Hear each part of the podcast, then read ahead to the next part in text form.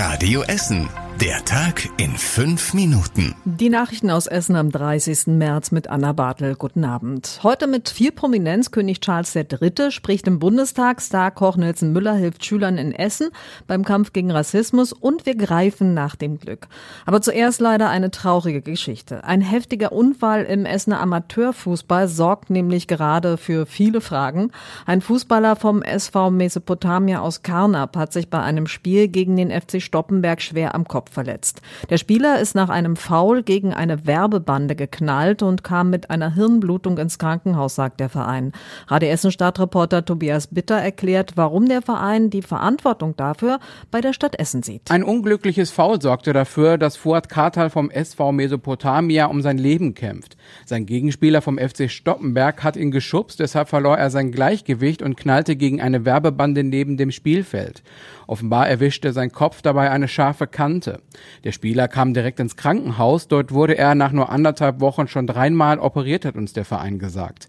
Der Verein will jetzt gegen die Stadt vorgehen, weil die Werbebande angeblich falsch aufgestellt worden sei. Nur deshalb seien gesundheitliche Schäden bei dem Spieler entstanden, heißt es. Die Sport- und Bäderbetriebe der Stadt Essen prüfen den Vorfall aktuell. Und wir werden hier von Radio Essen natürlich weiter nachfragen. Sie sind mutig und kämpfen jeden Tag an ihrer Schule gegen Rassismus. Die 520 Schülerinnen und Schüler der Bertha Krupp Realschule in Frohnhausen. Sie kommen aus 36 Herkunftsländern und natürlich gibt's auch mal Ärger. Aber dazu hat dann der 17-jährige Emanuel eine ganz klare Haltung. Es ist nicht wichtig, woher der Mensch kommt, was ein Geschlecht der Mensch hat. Der Mensch ist ein Mensch und man kann auch so ganz normal miteinander reden, ohne auf Nationalität oder Herkunft zu gehen. Und am besten funktioniert die gegenseitige Verständigung unter den Schülern übers Essen. Deshalb gibt es dort gemeinsame Kochworkshops. Jeder bringt was mit und erzählt von zu Hause. Und da kommt der prominente Pate der Schule jetzt ins Spiel, der Rüttenscheider Sternekoch Nelson Müller, der selbst in seiner Jugend Rassismus erlebt hat. Ich, ich habe ich hab immer so dieses typische Beispiel von Menschsein. Ich bin auf, in einem kleinen Dorf in Bayern groß geworden. Und immer wenn wir zur Schule gefahren sind durch das Nachbardorf, haben wir immer Schläge bekommen, weil wir halt aus dem Nachbardorf waren. Ja, das sind, wir Menschen sind leider so. Die Schülerinnen und Schüler haben jetzt mit ihm über seine Erfahrungen in Sachen Rassismus gesprochen und wie er damit umgeht. Die Bertha Krupp Realschule in Frodenhausen wird jetzt als Schule ohne Rassismus und Schule mit Courage ausgezeichnet. Vom Gildehof an den Dietrich-Oppenberg-Platz im Ostviertel ist jetzt das Welcome Center umgezogen. Im Welcome Center haben sich die Mitarbeiter bisher vor allem um die Angelegenheiten von ausländischen Fachkräften gekümmert. In den neuen Räumen ist jetzt aber mehr Platz und deshalb können hier jetzt auch Studierende und Auszubildende aus dem Ausland hinkommen. Sie werden dort beraten und können dort auch ihren Aufenthaltstitel beantragen und die Papiere abholen. Bisher mussten sie in dieser Sache immer zur Ausländerbehörde an die Schäderhofstraße.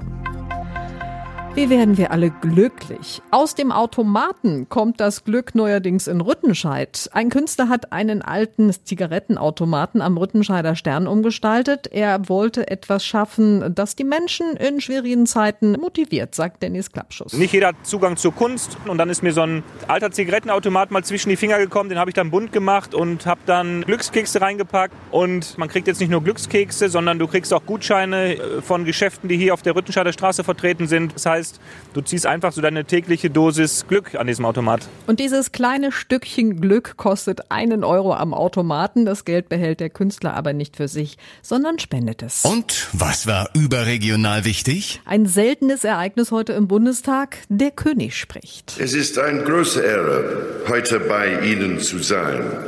Und vor allem, dass ich hier sprechen darf, um das Bekenntnis zu zur Freundschaft unserer Länder zu erneuern. König Charles III. war der erste Monarch überhaupt, der im Bundestag ans Mikrofon durfte. In seiner Rede betonte er, wie wichtig die Unterstützung der Ukraine sei und bedankte sich für das Mitgefühl nach dem Tod seiner Mutter, Königin Elisabeth. Der englische König ist im Moment auf Deutschlandbesuch. Und zum Schluss der Blick aufs Wetter sorgt weiter für viele überraschende Momente. Es bleibt in der Nacht bewölkt, es gibt immer mal einen Schauer, morgen auch weiterhin regnerisch und der Wind bleibt auch dazu so um die 14 Grad. Das waren die wichtigsten Meldungen bei uns aus Essen und ich wünsche euch jetzt noch einen schönen Abend.